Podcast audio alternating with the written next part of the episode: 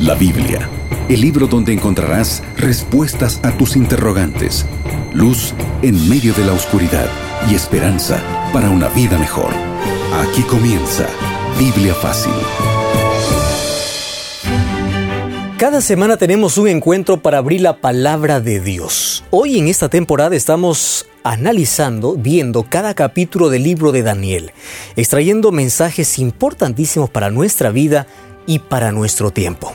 Aún no terminamos la parte histórica, pero ya tenemos muchas lecciones importantes. Nos preparamos porque luego veremos la parte profética de este fascinante libro. ¿Y tú? ¿Ya estás preparado? Reúne a toda tu familia Coloca tu Biblia en mano porque luego vamos a pedir que Dios pueda colocar esa palabra en nuestro corazón. Bienvenido tú que estás allí viendo el programa a través de YouTube, a través de Facebook o escuchando a través de la radio. Antes quiero saludar a Aileen, que está aquí y lista también para poder acompañar en esos próximos minutos. Aileen, ¿cómo estás? Muy bien, Pastor Joel, qué gusto saludarlo y saludar una vez más a nuestra queridísima audiencia que estamos listos como cada programa para aclarar nuestras dudas a la luz de la palabra de Dios. Todos los temas que estamos hablando en este programa están en una revista que preparamos para ti, totalmente gratis. Tú puedes obtenerlo ya sea de descargado de nuestro sitio web o a través de nuestro número de WhatsApp. Antes queremos mostrarte esa linda revista, Biblia Fácil. Daniel. Así es, Pastor Joel, tengo aquí en mis manos este valiosísimo material que tú puedes obtener en este momento. Tan solo tienes que solicitarlo o descargarlo. Ingresa a nuestro sitio web www.estudielabiblia.com. Es muy sencillo, aprovecha para obtener este material. Y si tú vives en Sudamérica, tú puedes enviarnos un WhatsApp solicitando el curso te va a llegar totalmente gratis al siguiente número, más 5512 98100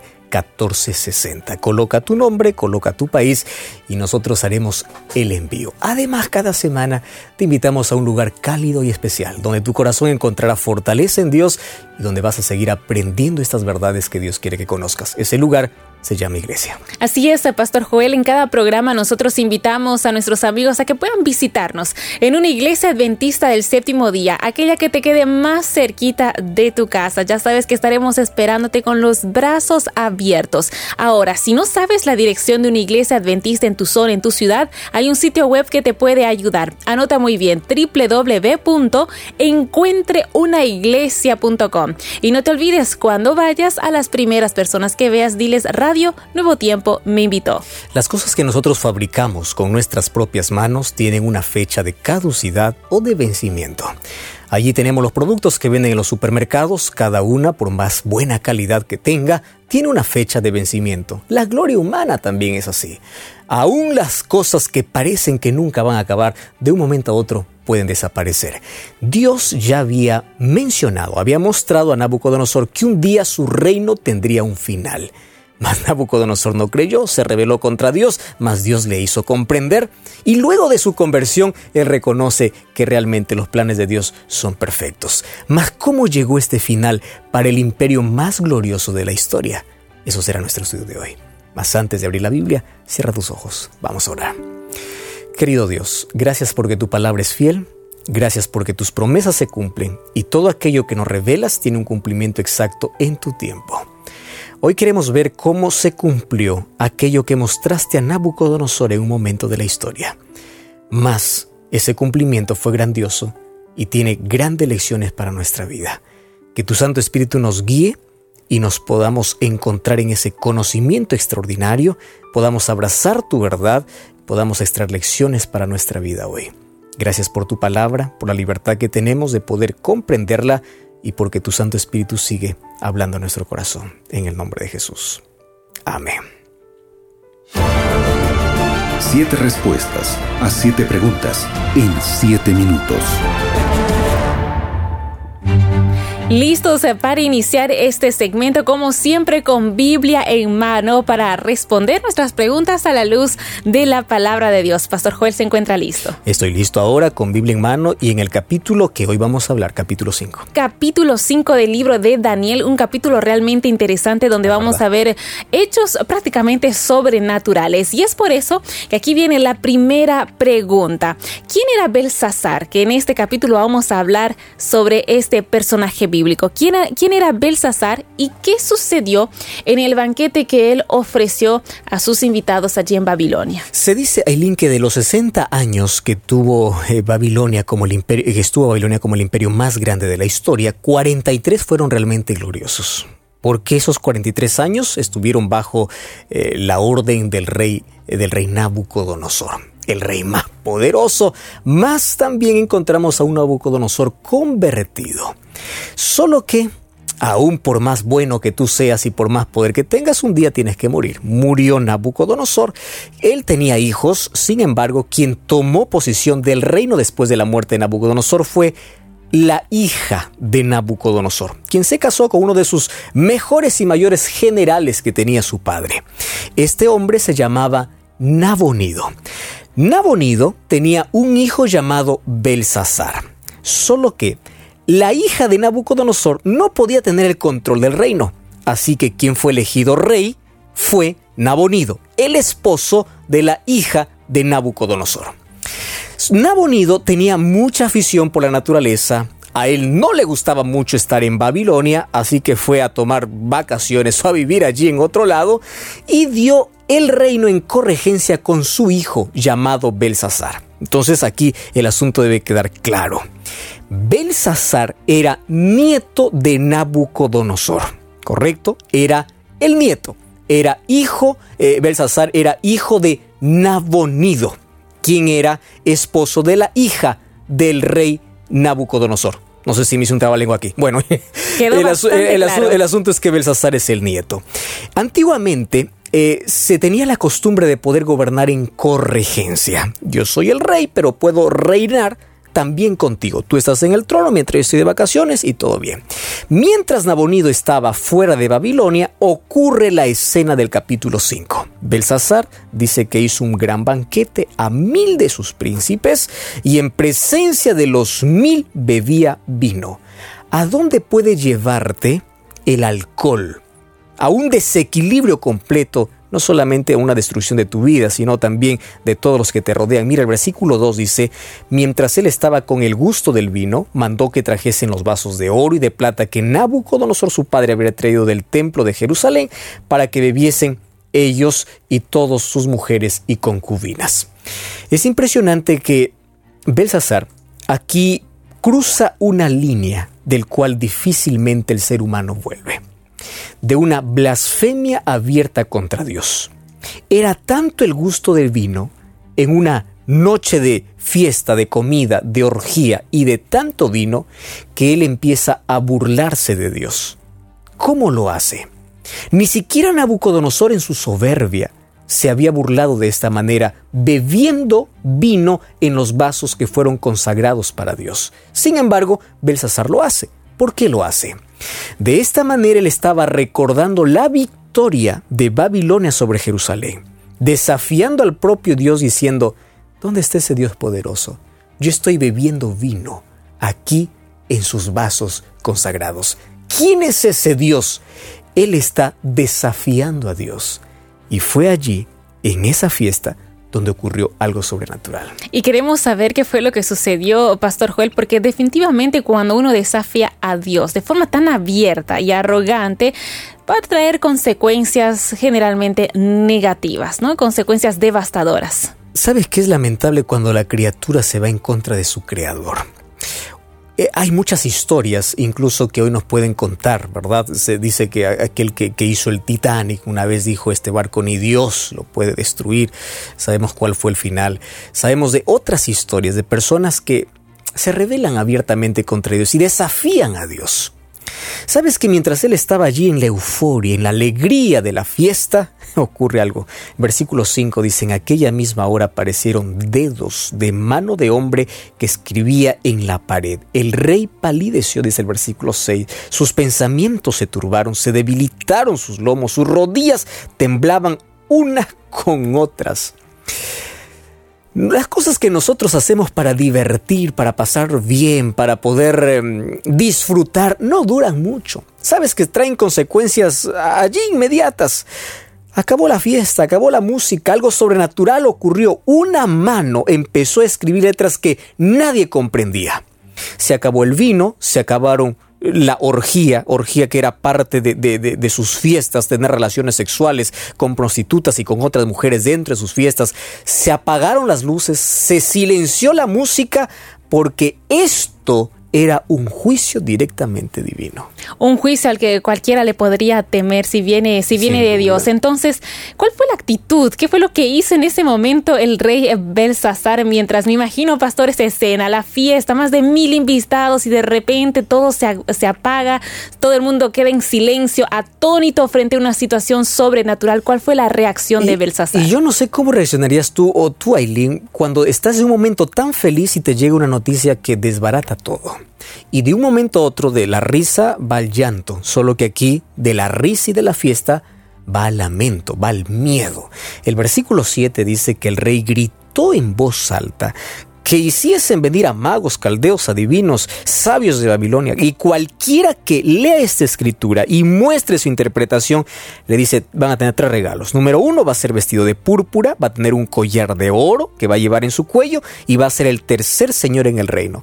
Aquí está la evidencia de que Belsasar no era el elegido rey de Babilonia, sino estaba en corregencia con su padre Nabonido. Nabonido era el primero, Belsasar era el segundo y aquel que interprete sería llamado el tercero en el reino. ¿Cuál fue su reacción? Su reacción fue de temor, de pavor, de miedo. Acabó la fiesta. La gloria humana pasa. Las fiestas eh, que, que nos divierten pasan. Y de allí viene la amargura de la consecuencia. En este caso, un juicio divino. Ahora, Pastor Joel, en esta escena tan devastadora, entra en escena una mm. mujer eh, la reina. ¿Y cuál fue el consejo de esa reina? Ya que Belsasar, bueno, intentó buscar la interpretación de esa escritura en la pared. ¿Cuál fue el consejo que dio esta reina? La reina no era la esposa de Belsasar, era la madre de Belsasar. Es decir, era la hija de Nabucodonosor. Una de las cosas que me impresiona de esta lectura es que la reina ingresa quiere decir que no estaba dentro de la fiesta. Ella estaba fuera. Fue invitada probablemente, mas ella no asistió porque ella fue leal a lo que su padre Nabucodonosor le enseñó. Ella ya empezó a temer a Dios. Yo creo que si la reina hubiese estado adentro, hubiese corregido a su hijo, ¿qué estás haciendo? ¿Por qué estás trayendo esos vasos? Mas ella entró cuando su hijo estaba en problemas. Y ella da la salida. A partir del versículo 10 en adelante dice que las palabras de la reina cuando entró al banquete fue así, no te validezcas, no te turbes, porque en tu reino hay un hombre en el cual mora espíritu de los dioses. Era el Espíritu Santo en la vida impecable de Daniel. Dice, allí cuando tu padre Nabucodonosor le llama padre, en sí era el abuelo de Belsasar, cuando tu padre Nabucodonosor tenía problemas, este hombre le solucionaba. Entonces Belsasar manda a llamar, vamos a decir a su tocayo, porque también el nombre que le dio Nabucodonosor a Daniel. Belsasar. ¿eh? Solo que la diferencia era una T. Uno era Belsasar y este era Belsasar. Los dos Belsasares se encuentran allí, frente a frente él ya conocía, por supuesto, más ahora en una situación tan incómoda como esta. Una situación realmente incómoda eh, que aturdió esta fiesta, Pastor Joel, y queremos saber por qué o cuál fue el pecado que, que Belsasar, bueno, llevó a cabo para atraer el juicio divino. Mira, cuando Daniel ingresa para poder hablar con Belsasar, eh, hay un asunto que a mí me sorprende aquí y, está en el, eh, eh, bueno, el versículo 17.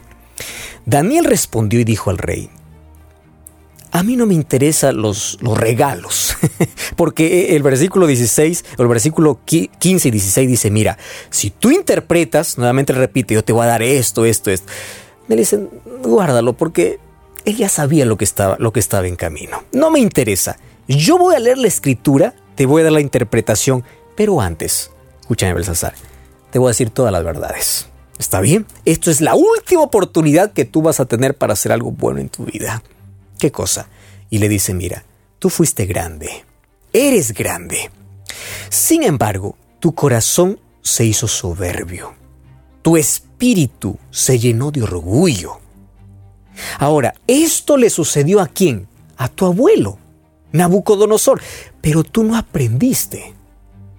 Y le empieza a recordar una historia que probablemente su abuelo le había contado a Belsasar. Allí los abuelitos cuando empieza a contar la historia a los nietos. Belsasar conocía la historia y aquí Daniel le hace recordar que por eso Nabucodonosor fue depuesto de su reino. Más le dice, tú no has aprendido. El versículo 22 dice, tú no has humillado tu corazón, sabiendo todo esto, sino que contra Dios te has ensoberbecido. El pecado de la soberbia, el pecado de la resistencia. Cuando Dios nos muestra algo y nosotros insistimos, resistimos y nos rebelamos, llegamos al punto de desafiar a Dios. Cruzamos aquella línea invisible que el ser humano difícilmente regresa, de tener un corazón tan endurecido por la soberbia que incluso se levanta contra el propio Dios. Esta escena es realmente impresionante, ¿no? Vemos un rey poderoso, la madre entra en escena, Daniel entra en escena, hay sabios, la fiesta se para, pero ahora queremos saber cuál era el significado de la escritura en, en esa pared que causó tanta conmoción. Y sí, el versículo 24 Allí empieza a decir Daniel qué cosa significa y la escritura era simple. Claro, ninguno de ellos entendía. Más Daniel dice, Mene, Mene, Tekelu, Parsi. ¿Qué significa esto? Era una, eh, era una expresión que se escuchaba siempre en el mercado cuando iban a hacer alguna compra. Mene, mene, contó Dios tu reino. O aquí contamos lo, que quieres eh, comprar. El mene significa contar, ¿correcto? Tekel pesado ha sido en balanza y fuiste hallado falto. Uparsin o Pérez significa tu reino ha sido roto y dado a los medos y persas. La advertencia era clara. Dios conocía el futuro y una de las cosas que tenemos que entender, Aileen, es lo siguiente. Dios conoce el futuro, mas no, su, su omnisciencia no es causativa. Significa que Dios conoce cómo voy a actuar, pero Él no me lleva a actuar. Yo en mi libertad actúo. Dios conocía que Babilonia llegaría a su fin, mas estaba esperando este momento, porque él ya sabía que un día Belsasar, por más oportunidad que él le daría, siempre se iba a revelar. Entonces dijo, es el momento de cortar, aquí acaba. Y fue un 13 de octubre del año 539 cuando Babilonia fue conquistada.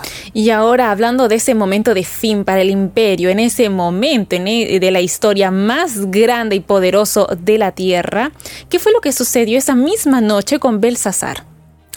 Murió. La consecuencia fue así. La última oportunidad, el último rayo de luz fue dado por Daniel. Tú no te has, tú no te has humillado. Mira, me hubiese gustado encontrar aquí en la historia que en ese momento Belsasar se arrodilló y pidió perdón a Dios. Me hubiese gustado, pero no aparece eso en la historia. Daniel salió de cena. Ellos ya no continuaron con la fiesta, pero era demasiado tarde. Ciro estaba ingresando a Babilonia después de haber desviado al río Éufrates, que era el río que cruzaba por la ciudad. Todo su ejército ingresó sin derramar sangre. Y cuando ingresó, todos estaban borrachos todos está, eh, el rey y sus mil príncipes estaban embriagados. ¿Qué hizo el rey? Solo destruyó a los príncipes y, al, y al, rey de, al rey Belsasar. El resto, todos estaban tranquilos. Nadie supo que ahora la cabeza de oro había pasado para siempre en la historia y había resurgido los pechos y los brazos de plata que representaba Media Persia. Pastor, usted mencionó algo que me acaba de llamar la atención. Belsasar recibió, sí, una última advertencia, una, una oportunidad que él podría haberse arrepentido, pero no, no lo hizo. Aquí viene la siguiente pregunta. ¿Cuál es esa advertencia, exhortación que Dios nos da hoy en nuestros días a toda la humanidad? ¿Sabes, Aileen, que Babilonia dejó de ser como imperio. Ahora no encontramos nada, solamente como historia sabemos que fue un imperio poderoso. Mas en el tiempo del fin, cuando Dios revela a Juan eh, sobre las cosas que acontecerán, aparece Babilonia. Pero ya no como imperio, sino Babilonia aparece por su, eh, por, su nombre. Babilonia viene de Babel, que significa confusión. Esa mezcla de filosofías, de creencias, e, esa mezcla de mentira con la verdad, este mundo de confusión. Y dice que ella empieza a dar de beber, a embriagar con, sus falsas doctrinas a tanta gente. Allí Dios tiene un pueblo. Y Apocalipsis capítulo 18, versículo 4, Dios tiene una invitación tan específica y dice así, salid de ella, pueblo mío.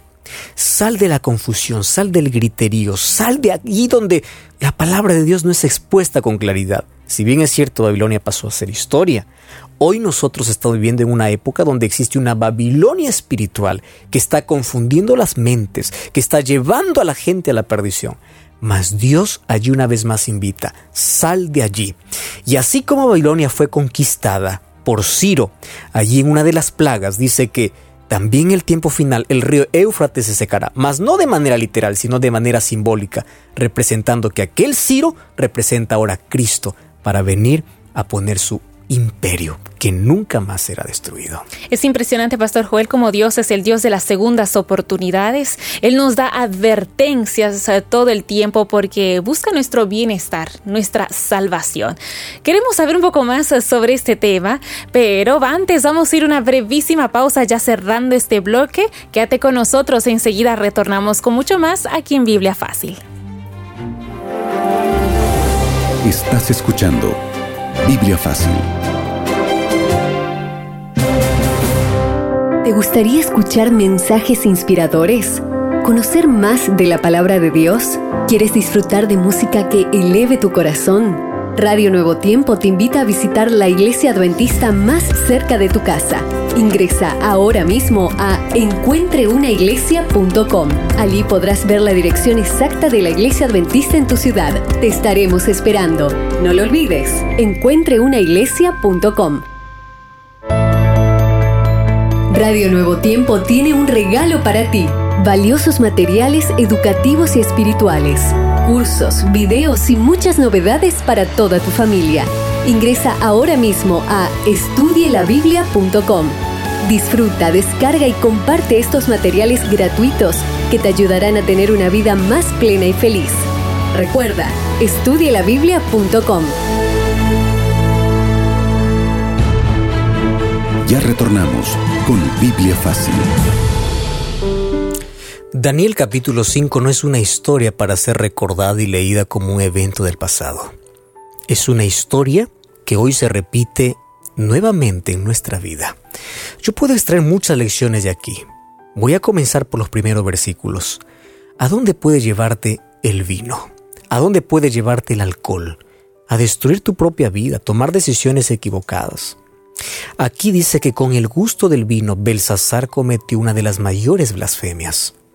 Tú sabes que el alcohol hoy destruye familias, destruye tu salud, te está destruyendo. Querido, es de sabios alejarse de aquello que destruye.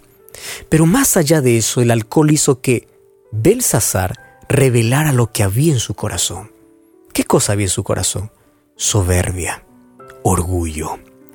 Y una de las cosas que los seres humanos debemos tener mucho cuidado, esto es un asunto serio lo que yo te voy a hablar, es cruzar aquella línea de no retorno.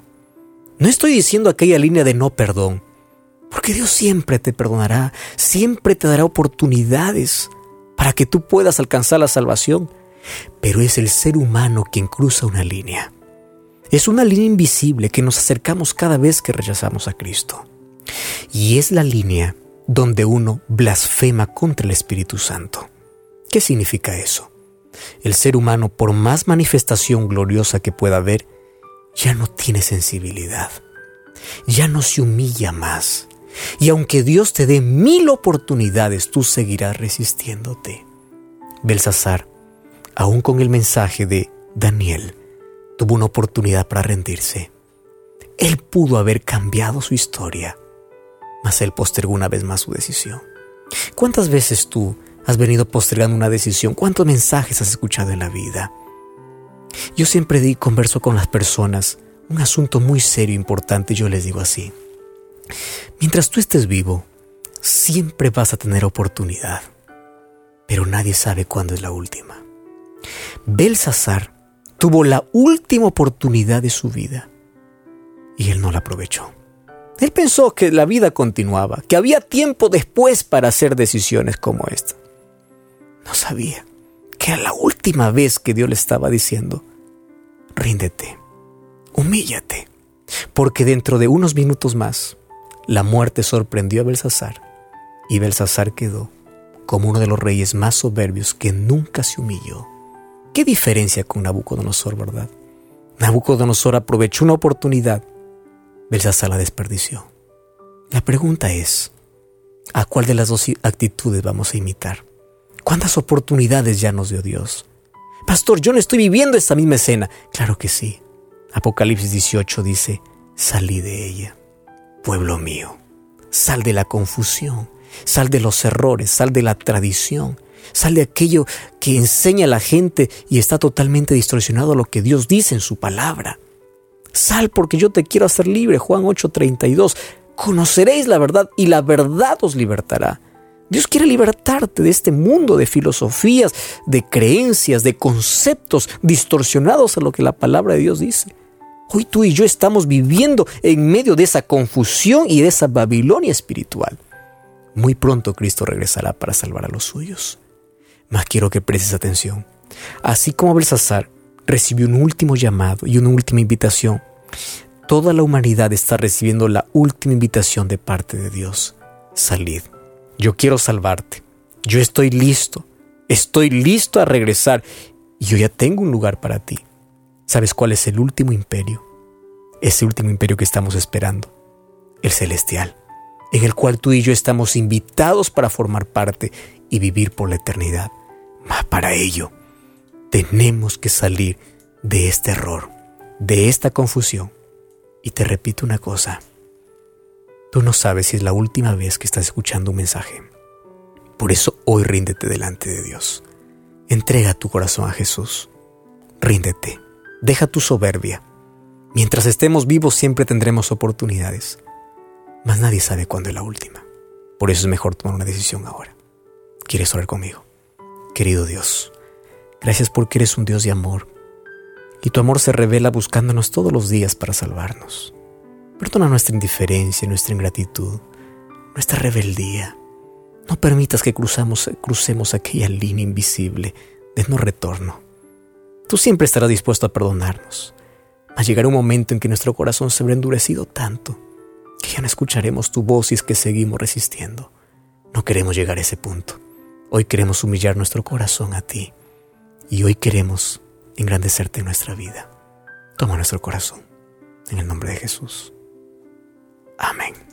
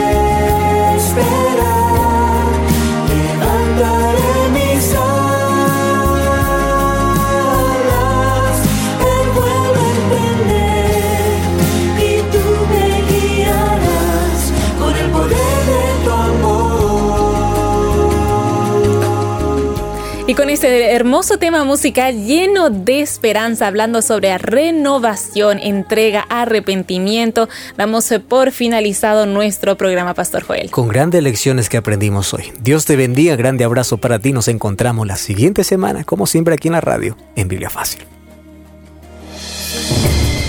Así concluimos. Biblia Fácil. Continúa en sintonía de Radio Nuevo Tiempo, la voz de la esperanza.